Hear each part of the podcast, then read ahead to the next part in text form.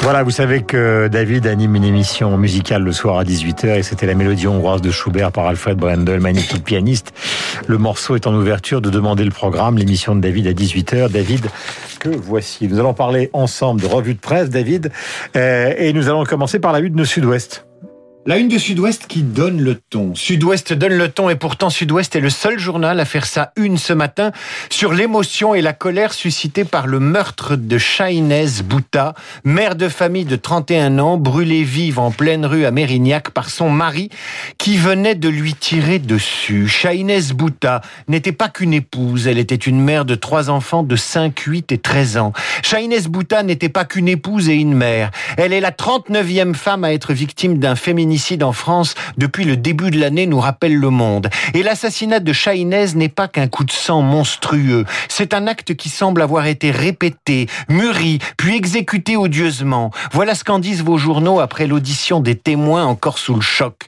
Plusieurs détonations suivies de cris sont entendues avenue Carnot à Mérignac. Une femme s'effondre sur le trottoir, touchée aux cuisses. Un homme qui la poursuit prend un bidon dans sa camionnette garée à proximité, d'un liquide et met le feu à son corps au sol.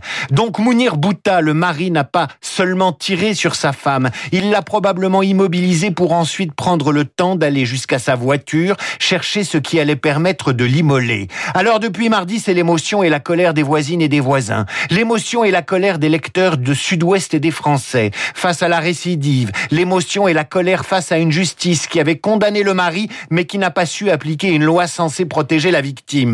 L'émotion et la colère parce qu'en France, en 2021, des hommes tuent des femmes. L'émotion et la colère en France parce qu'en 2021, des hommes tuent des femmes comme on les martyrise dans les pays les plus obscurantistes et les plus rétrogrades de la planète. L'émotion et la colère parce que Sud-Ouest est le seul quotidien à faire la une sur la mort de Chahinez, dont le supplice a une portée qui va bien au-delà de Bordeaux-Mérignac. Le cannabis à la une du Figaro.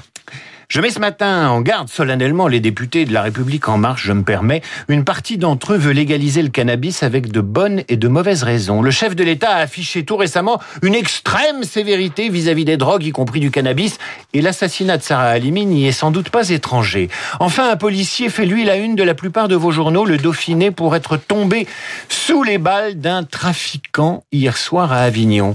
Et là, il y a un véritable problème de en même temps. On ne peut pas en même temps accuser le cannabis, des pads débattre sereinement de sa légalisation avec sa majorité d'ailleurs divisée sur le sujet et pleurer dans la douleur et l'indignation un policier tué par un trafiquant. C'est trop pour les Français.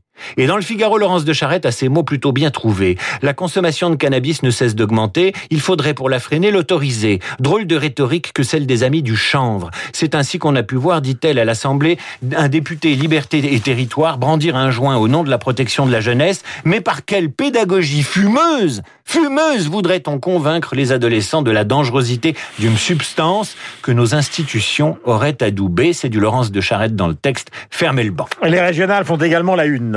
Un dessin en une de l'opinion. Macron-Léon tire au canon sur les Républicains. Après la région Sud, le président vise Léo de France et Xavier Bertrand.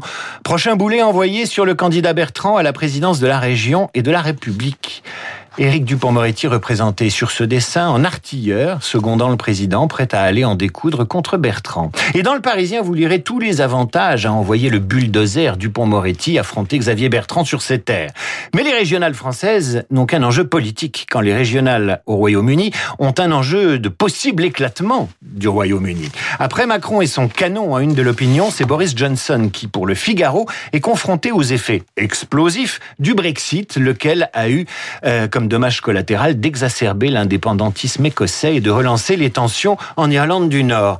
Le rêve d'indépendance à l'épreuve des urnes en Écosse, c'est la une de West France qui montre la très populaire première ministre Nicola Sturgeon en plein selfie avec une électrice devant son gros camion jaune. Attention, les unes des prochains jours pourraient bien concerner un royaume désuni et une couronne rétrécie. À lire dans le monde le récit des déjeuners organisés par Charas à l'Élysée sous François Mitterrand, France Olivier Gisbert, présent dans ce studio, a connu ça par cœur. Et je, ah pense, et je pense qu'il va aimer la plume du monde. Secret d'État, manigance, carrière faite ou défaite, on appelait ça le déjeuner Charras ou le déjeuner du marquis.